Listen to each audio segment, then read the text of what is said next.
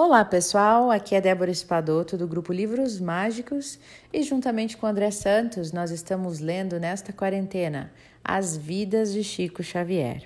Eu vou dar continuidade então, onde o André parou ontem na leitura do livro.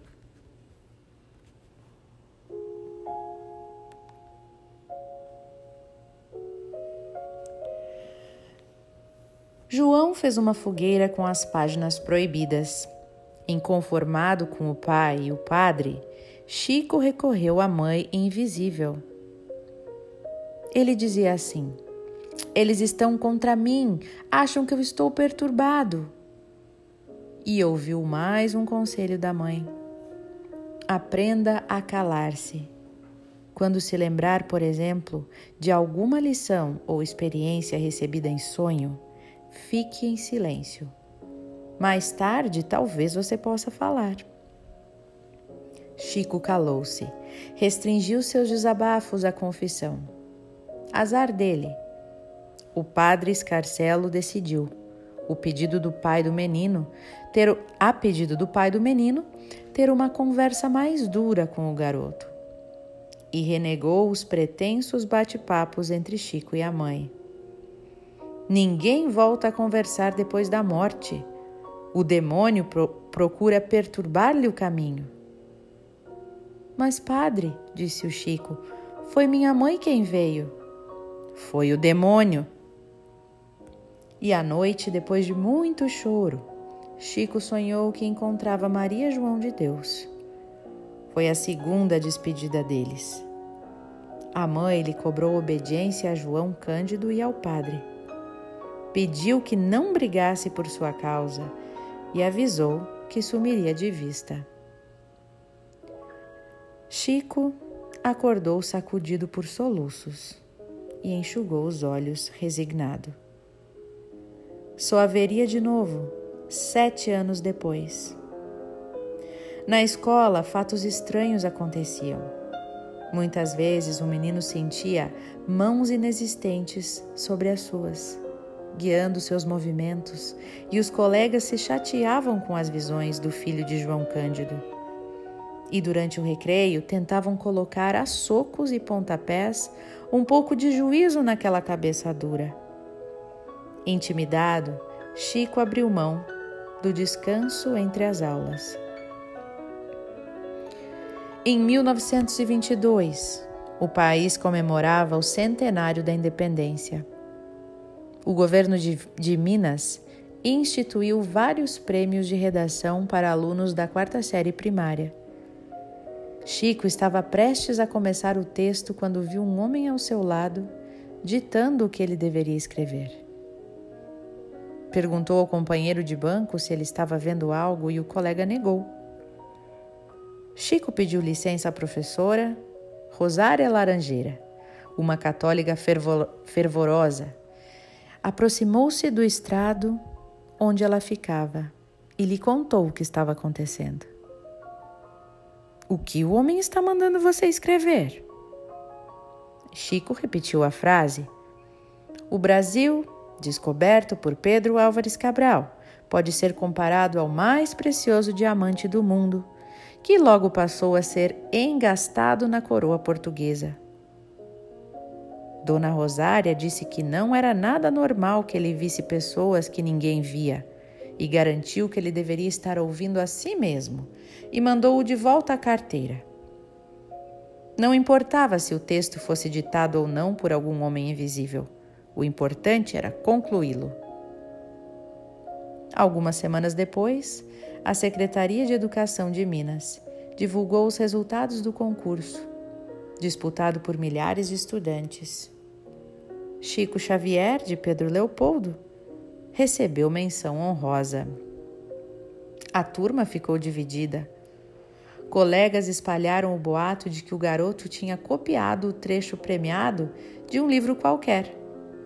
Outros, a minoria, apostaram nos dons mediúnicos ou literários do amigo.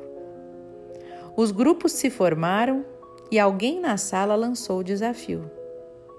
Se o texto dele foi ditado por alguma pessoa do outro mundo, Por que esse homem não reapareceria para escrever sobre algum assunto proposto pelos colegas? No exato momento do desafio, Chico viu a assombração pronta para escrever e comunicou o fato à professora. E ela resistiu à ideia, mas a pressão dos colegas foi mais forte. Enquanto Chico caminhava até o quadro negro, uma das alunas, Oscarlina Leroy, Leroy, propôs o assunto. Disse ela: areia.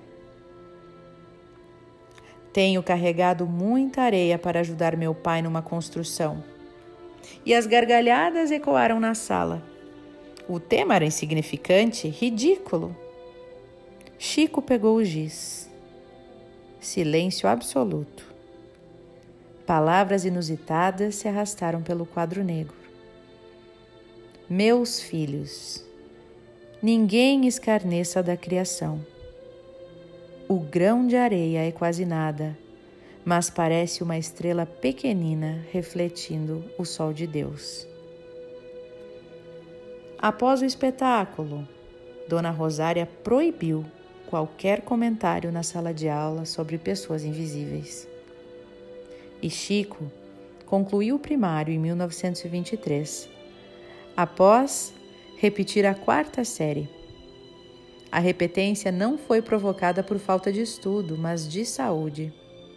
O menino enfrentava problemas respiratórios. Seu pulmão sofria com a poeira do algodão na fábrica de tecidos. A professora se apegou tanto a ele que, quando foi transferida para Belo Horizonte, pediu a João Cândido para levar o garoto com ela. O pai não autorizou. Precisava do salário do Chico. No ano seguinte, por recomendação médica, o garoto trocou a tecelagem pelo bar do Dove, de Claudio Miro Rocha, Varria o chão, lavava a louça, cozinhava e continuava mal assombrado. Quando já tinha 15 anos, pediu socorro ao padre Scarzelo e, em meio a uma, a uma crise de choro, Chico se queixou do assédio incessante de um espírito sofredor. O padre, impressionado com a devoção do rapaz a Jesus, lhe disse para não se desesperar com as vozes e visões. Se elas vieram da parte de Deus, Ele irá te abençoar e te dar forças para fazer o que deve ser feito. Após o discurso, saiu com o garoto da igreja e lhe comprou um par de sapatos. Chico então deixou de andar descalço. O salário do bar do Dove era miserável.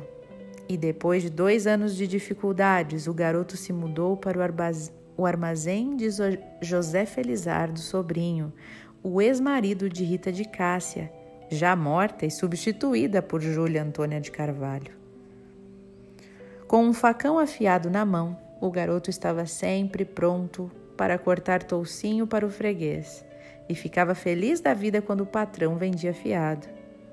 Atrás do balcão, pesava o arroz, cortava a linguiça, arrumava as prateleiras. Atendia a todos, paciente, das seis e meia da manhã às oito da noite. E no final do mês recebia 13 mil réis. Uma ninharia, mas não reclamava.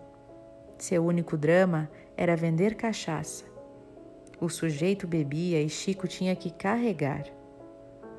Nessa época, ele fez amizade com a nova mulher de Felizardo.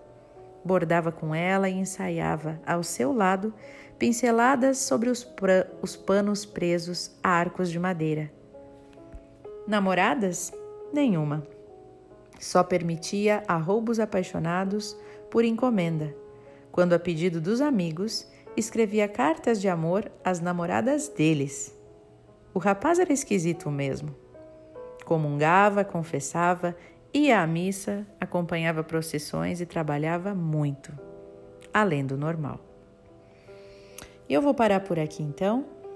E o André vai dar continuidade nessa parte do, do, do livro.